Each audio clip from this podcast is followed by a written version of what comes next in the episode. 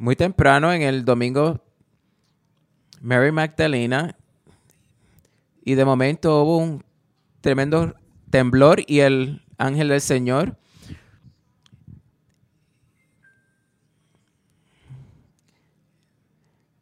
Los guardias temblaron de temor y cayeron al suelo. El, año, el ángel le dijo, sé que está buscando por Jesús, pero no está aquí. Él ha resucitado del muerto, de la muerte. Ven y ve donde su cuerpo estaba postrado.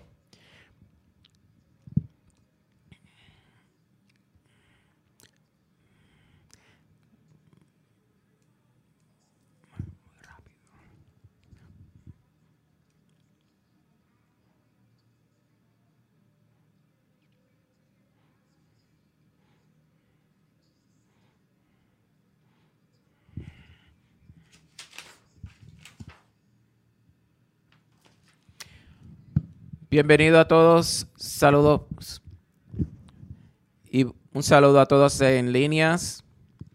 Estamos celebrando la resurrección de Jesús y la nueva vida que Él trae.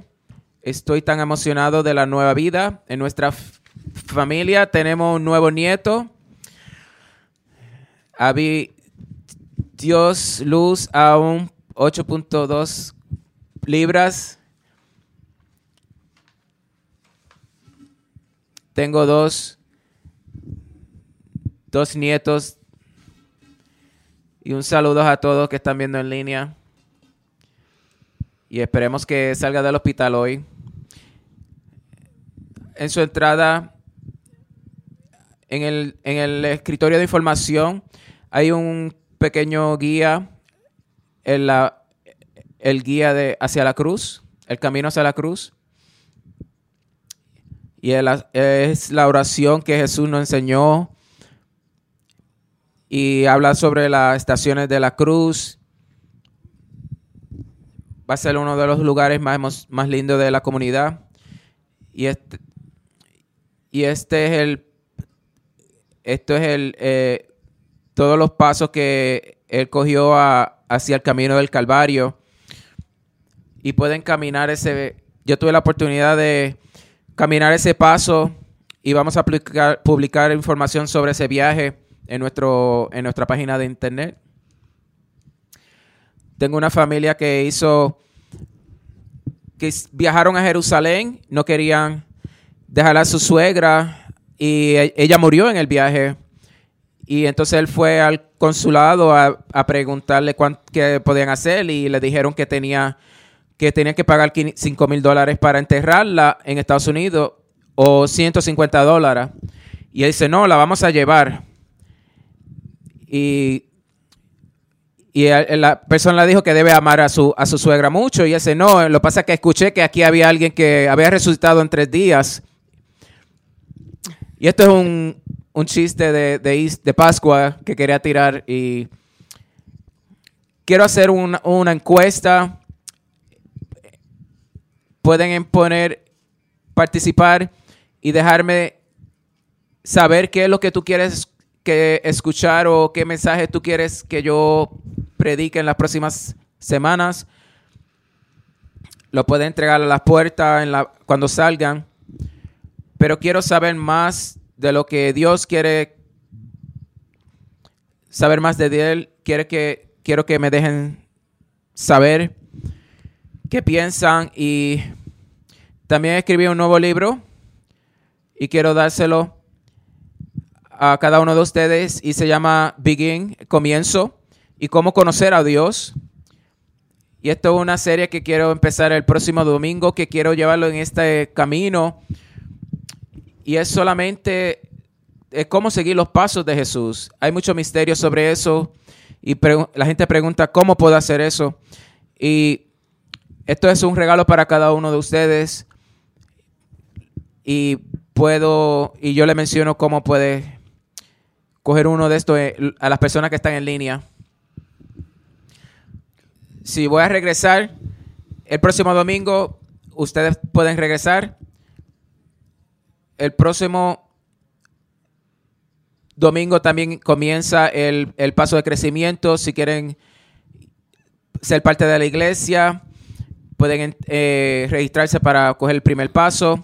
También vamos a tener el bautismo el próximo domingo. Y el bautismo simboliza la, el, la, el sepultorio y la resurrección. Y es una declaración pública de que estoy siguiendo a Jesús y eso va a ser el próximo domingo.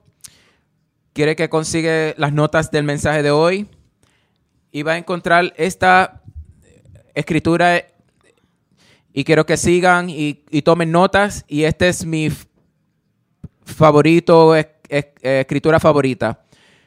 En Jesús 11:25. Entonces Jesús le dijo, yo soy la resurrección y la vida. El que cree en mí vivirá aunque muera.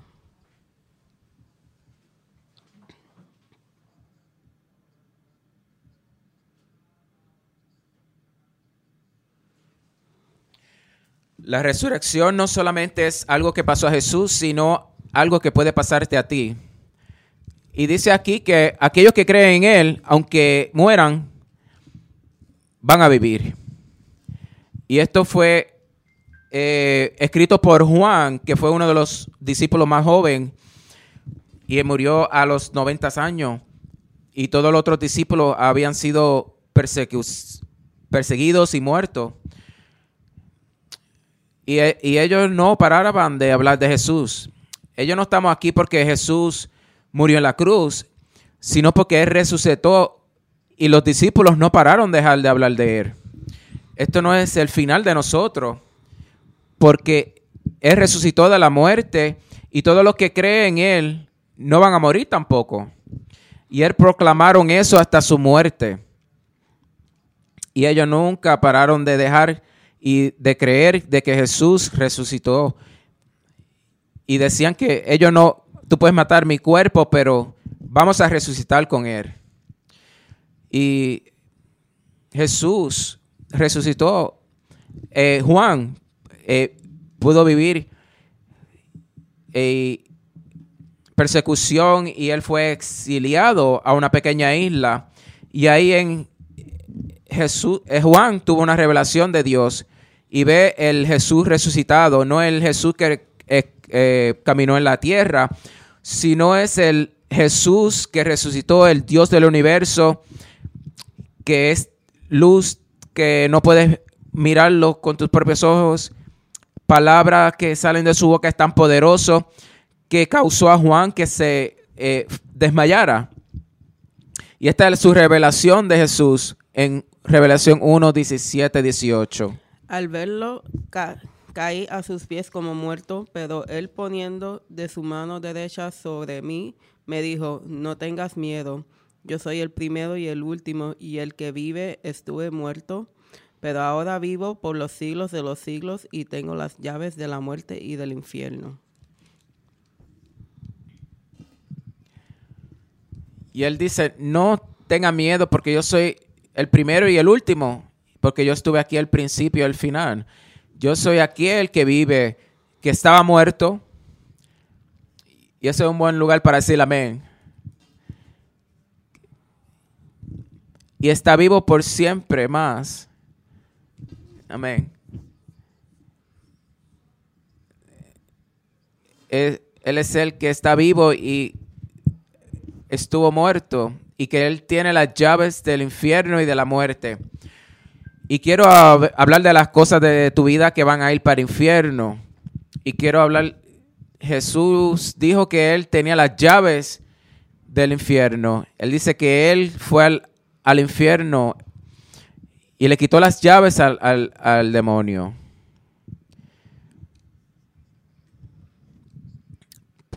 Para muchos de ustedes es una muerte física. O encontraste a alguien que murió o que vas a morir. Yo sé que es, este, es hay gente que creen que creen que lo que dijo Jesús, que Él es la resurrección, que es la vida, y los que creen en Él no van a morir. Y yo sé que la muerte es, es dolorosa y la muerte no es el final. Pero si tú no conoces el cuidado y, y el, la, lo que Jesús dice es, va a ser un infierno. Y también hay muerte relacional, donde hay gente que, es, que son exitosas, que tienen dinero más que, que pueden eh, imaginarse, pero están solas o conversación no han pasado o eh, un esposo o una esposa o, la relación de tu padre o tu madre. Pero no hay tanto dolor como también el, dolor relacional. Y ese es el infierno y muerte relacional. Y también hay una muerte e infierno emocional donde vemos en uno de cada tres personas están luchando, batallando con, con, la con las emociones, tormentadas por su, por su pérdida, preocupaciones, perdidos en su mente, en su, en su pensamiento y batallando con sus emociones. Y no es con unas pocas personas, esto se está eh, pasando por toda nuestra nación. Y, y aquí tenemos un autor que, que escribió un libro sobre este tópico, este tema, donde él dice que el diagnóstico científico, científico de esta sociedad moderna es que están es, sufriendo de esquizofrenia. Es, es donde la gente eh, tiene un desorden mental en que sufren de qué es lo que es la realidad. y la esquizofrenia, lo que, gente que sufre de esquizofrenia prefieren estar, eh, estar en, su abstracto mental. Y la gente que se pierde en, este, en estos pensamientos abstractos es literalmente como si estuvieran en infierno. El infierno es un, lugar de, oscuridad, de tormento, y de regimiento de dientes. Y hay muchas personas que están pasando por esto, que es una muerte emocional. Y, también tenemos el infierno y muerte espiritual, donde te sientes que estás solo en este mundo, que no hay conexión con Dios. A lo mejor estabas conectado anteriormente, pero ahora oras y, y sientes que no te habla, que no te habla y te sientes como que estás miles de millas alejados. Y yo sé que hay mucha gente que, dicen que la religión es una muleta para los débiles, pero también conozco gente que son muy exitosos en la vida, pero pierden su habilidad para vivir en paz. Y eso es porque si todo lo que tú tienes eres tú y tu habilidad, para limitar los riesgos y, lo impredecible, el controlar eso será tu obsesión, pero tú no puedes controlarlo porque tú no eres Dios. Y si siguen viviendo en esa, en esa batalla, vas a tener menos, menos paz en tu vida. Vas a estar más expuesto a, a otras personas donde no tienen paz. Y esto es, tiene dinero, tiene más éxito, pero no tiene paz. Y lo que la gente no realiza, entienden, es que esta es la batalla que ellos tienen de su propio alma. Hay fuerzas más allá de, de ti, el enemigo que ponen pensamientos en tu mente que no son tuyos y palabras que tú te dices que, no son verdad y tú crees que son tus tu pensamientos y también llena tu mente de, temor y de ansiedad de que tienes que hacer algo, pero eso lo que te va a llevar es a perder tiempo y a perder tu vida. Y eso es lo que dice, lo, que dice del enemigo, la palabra es que él es un ladrón y él se, eh, se entra a escondida en tu vida. Y mucha, eh, este dice que el, el truco más mejor que tiene el, el, el, demonio es de convencer al mundo que Él no existe. Y tú no puedes ganar esta pelea espiritual con, con poder espiritual. So, tú necesitas a Dios aunque tú lo realiz, eh, reconozcas o no.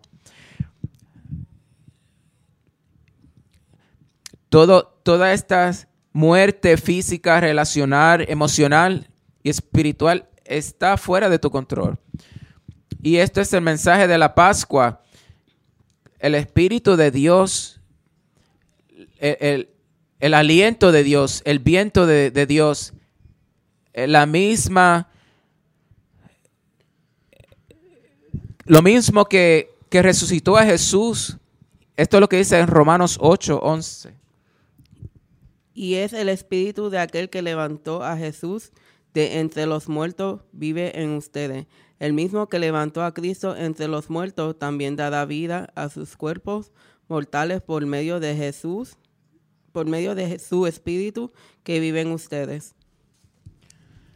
La resurrección de Jesús puede ser tu resurrección, que la vida puede ser parte tuya yo sé que es una idea muy grande que una, muchas personas eh, eh, tienen problemas con, este, con esto. Yo conozco, a un escolar que sabría mucho, mucho de lenguaje, sabría hebreo, sabía griego. Y esto es como él lo escribió para su iglesia. Es lógico que que si el Dios vivo y presente que resucitó, resucitó a, su, a Jesús de entre los muertos entra en tu vida, hará en ti lo mismo que hizo en Jesús, llevándote la vida a sí mismo. Cuando Dios vive y respira en ti y lo hace como lo hizo en Jesús, eres liberado de esa vida muerta. Con su espíritu que vive en ti, tu cuerpo estará tan vivo como el, como el de Cristo. el que vive en tú va a, vivir, va a ser vivo eh, dentro de ti. Ese es el milagro, esa es la proposición de Jesús para tu vida. Y yo sé que es difícil entenderlo. Eh, lo mismo con los discípulos, ellos tampoco pudieron comprenderlo. Cuando estuvieron juntos en la noche antes de morir, Él les dijo en Juan 14, 19. Dentro de poco el mundo ya no me verá más, pero ustedes sí me verán y porque yo vivo, también ustedes vivirán.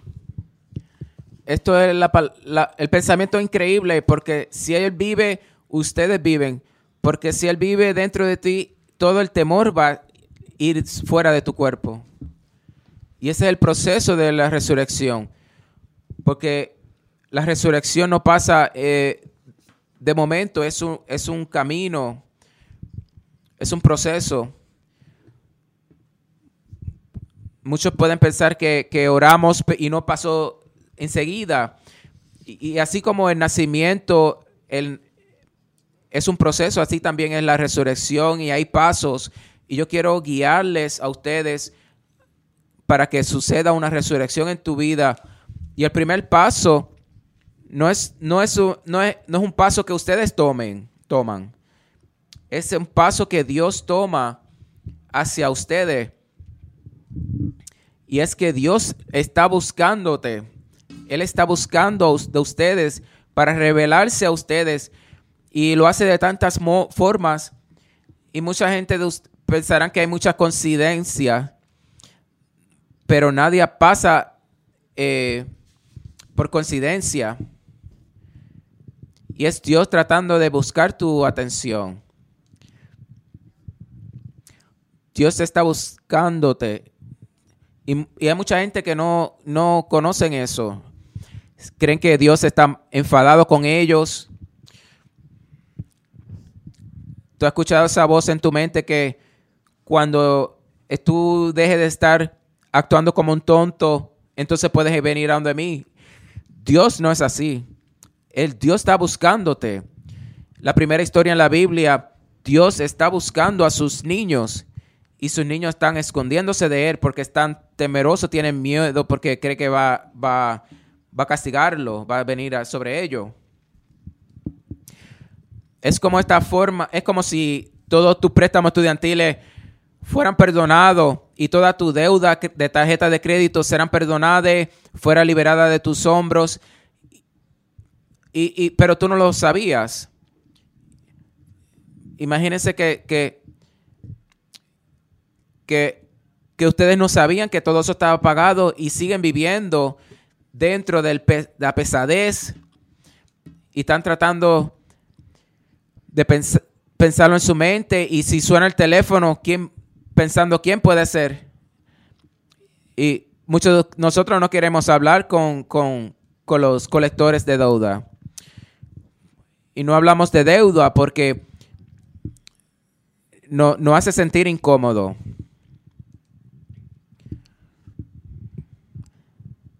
Así es como Dios nos se acerca a nosotros Tú puedes correr de Dios, pero Él, Él te sigue buscando, Él ya te ha encontrado.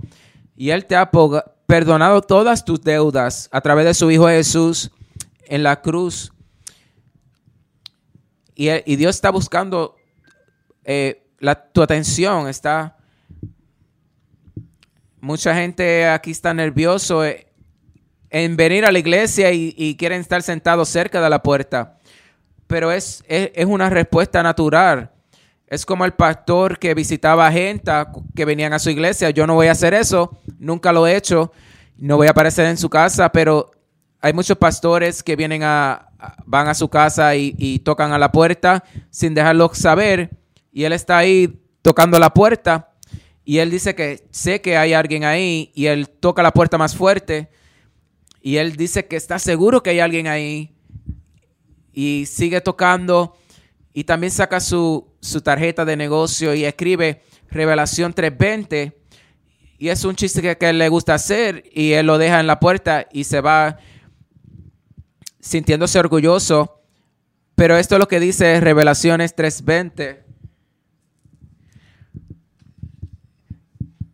Si alguien, estoy ahí parado en la puerta y tocando, si alguien viene y escucha mi voz y abre la puerta, yo entraré. Y entonces esa tarjeta la pusieron en la canasta de colección. Y había, es, decía la escritura Génesis 3:20. Dice, yo te escuché en el jardín y tenía miedo porque tenía, estaba desnudo, so me escondí. Y en realidad hay una, una revelación en esta historia porque la gente está tienen miedo, tienen vergüenza y se esconden. Pero aquí viene Dios y dice que para decirte que ya Él te perdonó todas tus deudas y, Él quiere ayudarte. Y la segunda parte de, de, de la resurrección, otro paso es que Dios quiere salvarte. El que quiere rescatar, que Él te quiere levantar y sacarte de todo lo que tú tienes, de todas las circunstancias, la ansiedad que tú estás, las preocupaciones. Eso es lo que Dios quiere sacarte. No piense que Él está enfadado contigo, Él no está enojado. Él no, no dice que, que endereza tus pasos. Porque si tú tienes un accidente, los emergencias, no hay servicios de emergencia para rescatarte. ellos no le importa quién tú eres, qué tú lo que has hecho, qué tu, cuál es tu sanción. Ellos solo te salvan, te sacan. Y eso es lo que Dios quiere hacer también en tu vida. Y tú tienes que dejar que Dios te salve. Pero mucha gente dice que yo no necesito a nadie que me salve. Pero Dios tiene, la vida tiene una forma de, de llevar a todo a su punto donde vas a llegar a, donde Jesús va a estar ahí. Y lo único que tienes que hacer es levantar tu mano para que Él te levanta, levantarte. Él no está preguntando o pidiéndote que arregle tu vida o que actúes religiosamente. Él no está pidiendo que todas esas cosas, cosas que tú tienes en el closet, no está pidiendo que las saque. Él solo quiere que vienes como tú eres. Y Él también hace otra cosa. Él no solo te, te salva, Él también te restaura. Porque este otro paso que él, Dios está haciendo para acercarse a ti. Y si tú tomas paso hacia Él, en este paso de restauración, tú vas a mirar hacia atrás en tu vida y no te vas a reconocer a ti mismo de la persona que tú eras anteriormente. Y eso es lo que es el proceso de resurrección. Eh, y es coger algo que está roto, que está desechado, que está roto, y, y, lo pones en las manos de alguien que restaura. Son, ellos son tan pacientes y son tan talentosos donde cogen este, este carro o casa donde antes no era nada y ahora no lo reconoces. Y eso es lo que Dios quiere hacer en tu vida, en cualquier parte de tu vida donde tú estás experimentando eh, infierno. Él quiere ayudarte. Y si tú caminas con Él, Él cambiará tu vida. Y lo mejor es que Él te va a aceptar solo tal como tú eres tal como tú eres. Eso es la idea de la restauración, donde el, que restaura te encuentra ahí donde tú estás, como tú estás. Mi esposa estaba en aquí hace unos días atrás y ella estaba y alguien dice, mira, la, esposa del pastor, y él viene y, y habla con ella y le saluda y le dice que mi hermana me mandó a, me invitó a su iglesia y el primer, primera vez que fui yo estaba borracho. Y mi esposa le dice que eh, no importa porque tú no vas a ser el primero, pero lo, lo, lo de aquí, aquí no hay condenación, aquí no hay, no vamos a echar culpa. Por eso es que estamos aquí. Tú puedes estar borracho ahora y a mí no me importa. ¿Qué mejor lugar donde tú estás, donde tú estás eh, borracho que en la iglesia? Estás contento y en la iglesia. Estoy contento de que estés aquí. No, tú puedes tener dolor o estás tratando de aliviar ese dolor en alguna forma, pero tú estás donde tienes que estar. Él te está buscando, Él quiere salvarte, Él quiere restaurarte y Él quiere hacer algo hermoso de tu vida. Yo he visto este proceso muchas muchas veces. He sido un pastor más de 20 años y yo he visto este proceso una y otra vez. Y, gente me dicen que no tenían idea de cómo Dios puede transformar mi vida tan rápidamente. Y le voy a enseñar una, una historia. Le quiero presentar a Megan y esta es su historia. Hola, mi nombre es Megan. Yo nací y fue criada católica y conocí a Cristo eh, toda mi vida hasta que yo lo dejé y fui a la escuela de cómo de maquillaje. Mi vida fue mi papá fue, eh, fue abusivo emocional y físicamente a, mi, a mí, a mi madre. Y, estaba preguntándome por qué. Y escuchaba de nuevo y nuevo otra vez que, yo no iba a ser suficiente buena y que no iba a hacer nada con mi vida. Y después de escuchar todas esas mentiras eh, durante mi juventud, y tuve relaciones con hombres que no eran muy saludables, que terminaron sintiéndome bien sola en mi vida y sentía que tenía tanta vergüenza y, me sentía culpable y lo cargaba conmigo todos los días. Y, y me sobrecargaba y cargué por eso por mucho tiempo. Y Dios cuando empezó a trabajar con mi vida y algo tiene que cambiar y tú no puedes seguir por este paso, por este camino destructivo. Y en muchos años eh, conocí a mi esposo y decidimos buscar una iglesia juntos y, y aquí eso nos llevó a Harlem. Y mi vida ahora es tan diferente. Después de tres años atendiendo a la iglesia, decidí bautizarme y haciendo 21 días de oración. Dios empezó a moverse en mi corazón y empezó a cambiarme.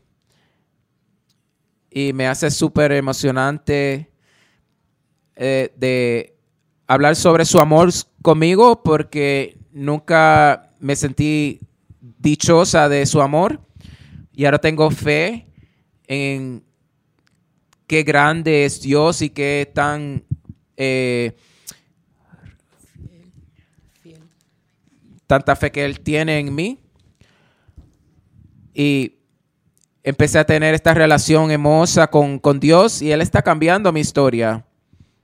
Donde yo necesitaba alguien como yo, eh, un, un, líder de grupo que se acercara a mi vida. Y, y, ahora yo tengo la oportunidad de hacer eso. Y estoy agradecida de ser llamada para ayudar a nuestro estudiante. Y siento que si puedo ser esa persona para, lo, para uno de los estudiantes que están sufriendo, pues es imaginable que como Dios me ha dado la oportunidad para estar con ellos y dejarles saber que solo escucharlos. Y estoy muy agradecida de que Dios ha hecho por mí. Eso está increíble, esto es una historia increíble y eso es lo que Dios hace y Él es una imagen del proceso de la resurrección me encanta como ella dice que Dios está cambiando mi historia. Y todos tenemos problemas. Yo tengo problemas. Todos tenemos problemas. Si tú dices que no tienes problema, ese es tu problema. Todo, por eso es que la razón que tu historia es, fuerte, es cínica, porque la vida tiene la forma de llevarnos por la vida sufriendo que no tenemos control porque siempre nos enfocamos en el ayer y hay mucha gente que no pueden sobrepasar lo que pasó en el pasado y, Dios está ahí para restaurarte, para, para traerte para atrás, rescatarte. Mega me dijo, cuando le pregunté, dime, dime tu historia, y el detalle que dijo fue que tardó tres años cuando ella llegó a la iglesia. ¿Quién tú crees que puso esa idea en su mente? Cuando ellos llegaron a Harlan, ¿tú crees que ellos encontraron a, la iglesia o, que Dios puso la iglesia en sus pasos, que e, él, fue el que lo atrajo a la iglesia? Eso es eh, el camino, eso es porque venimos con, llenamos con todos los pensamientos nuestros prejuicios y a veces cogemos un paso adelante y dos para atrás y volvemos otra vez. Y, la vida pasa y, y, hubo un día y no fue en la iglesia, fue en, en, su cocina, donde ella ahí mismo en su cocina eh, habló con Dios y le dijo que si tú sal, me salva, yo te sigo.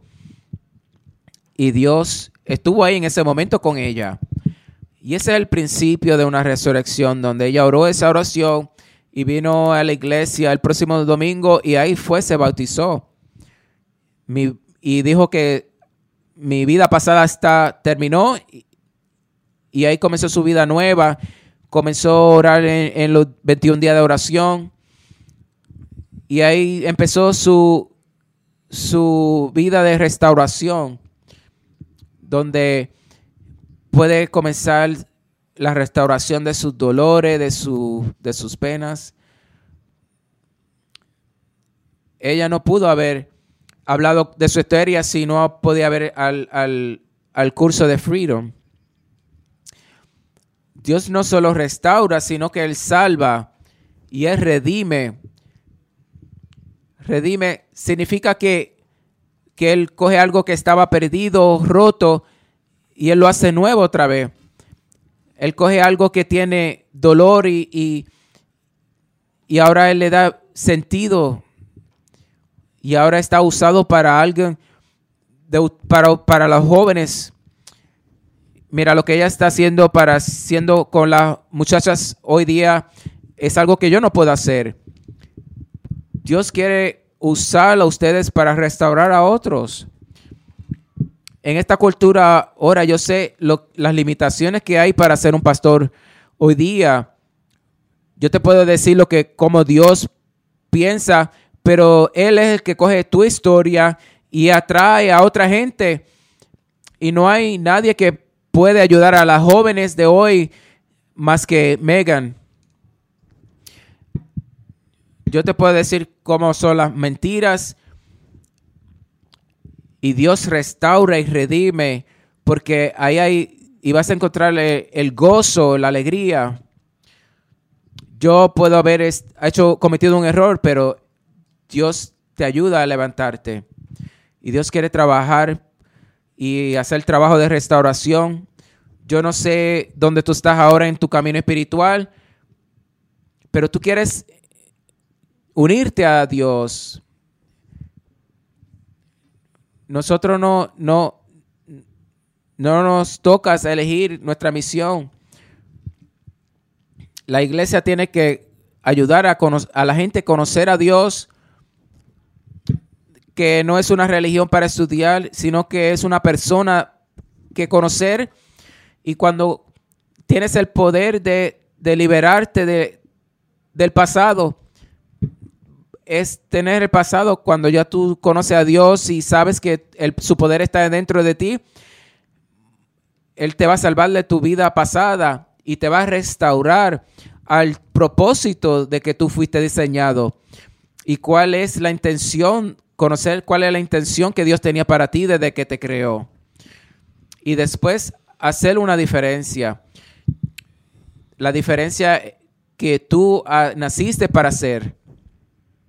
Y Dios va a coger cualquier error y cualquier dolor y lo va a utilizar para la gloria de Él, para, para ayudar a otra persona.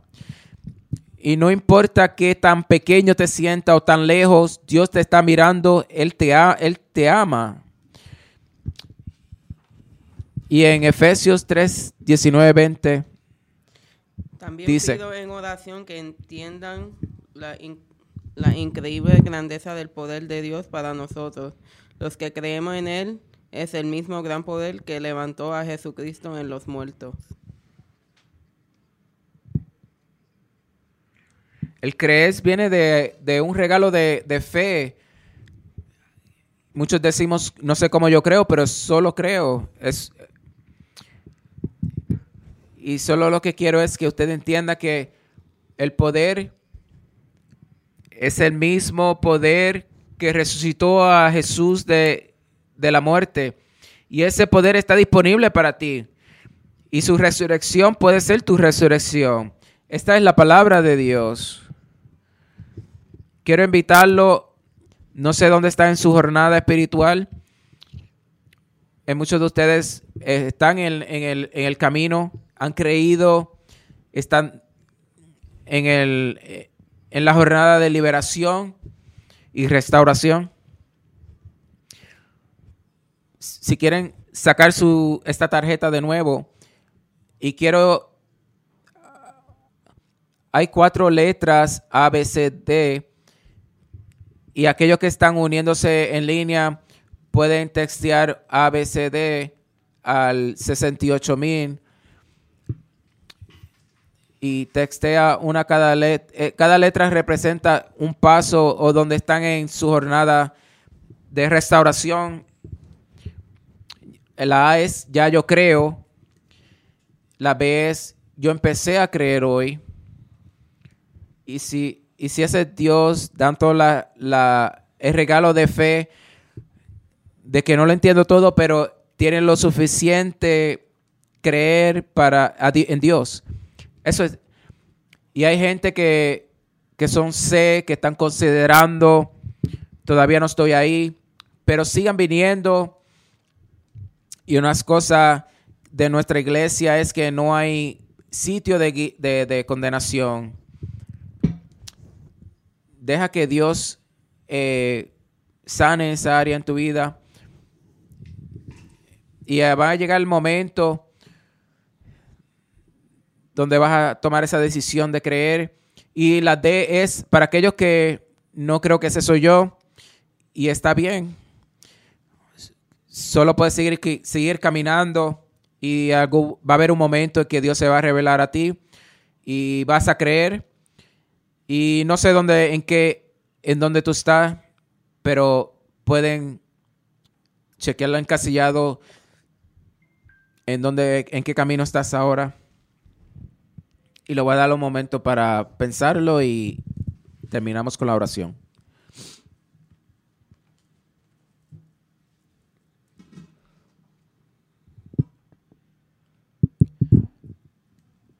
Gracias por participar y Dios, oro por cada persona que ya cree. Dios, este año que tú los lleves a la libertad, que los guíes a restauración completa, que le des el poder que resucitó a Jesucristo, que los liberes, que descubran su propósito y que hagan una diferencia. Y oro eso para ellos Oro para aquellos que están listos para empezar, que le des fe, que los ayude a lo que ellos oran. Y donde quiera que estemos en la jornada espiritual, que tú le... Y si tú chequeaste el encasillado B, quiero hablar directamente a ti. Y si quieres empezar a orar, quiero dirigirte en una oración. Yo no puedo y así, Dios sé que necesito, Dios te necesito. Y dir algo como, perdóname por vivir sin ti, perdóname. Y ahora di lo que tú crees. Jesús, creo que de una forma u otra, creo que tú moriste y resucitaste por mí, de que tú me amas y pagaste por mis pecados. Y dir esta próxima parte restaurame, sálvame, redime todo lo que yo he hecho. Y de esta parte, Dios entregó toda mi vida, Espíritu Santo, oro para que tú respire vida en ellos, fe y esperanza de que dentro de poco tiempo ellos miren atrás y no se reconozcan. Y oran en nombre de Jesús. Amén, amén. Dios, estoy agradecido de que has orado esa oración conmigo. Quiero que, que coja este libro conmigo que se llama Comienzo para que empieces a tener una relación con Dios. Si tú texteas a Begin al 68000 o puedes coger uno en el lobby y es como coger los pasos para conocer a Dios. Estoy tan agradecido de que hayan venido, estar en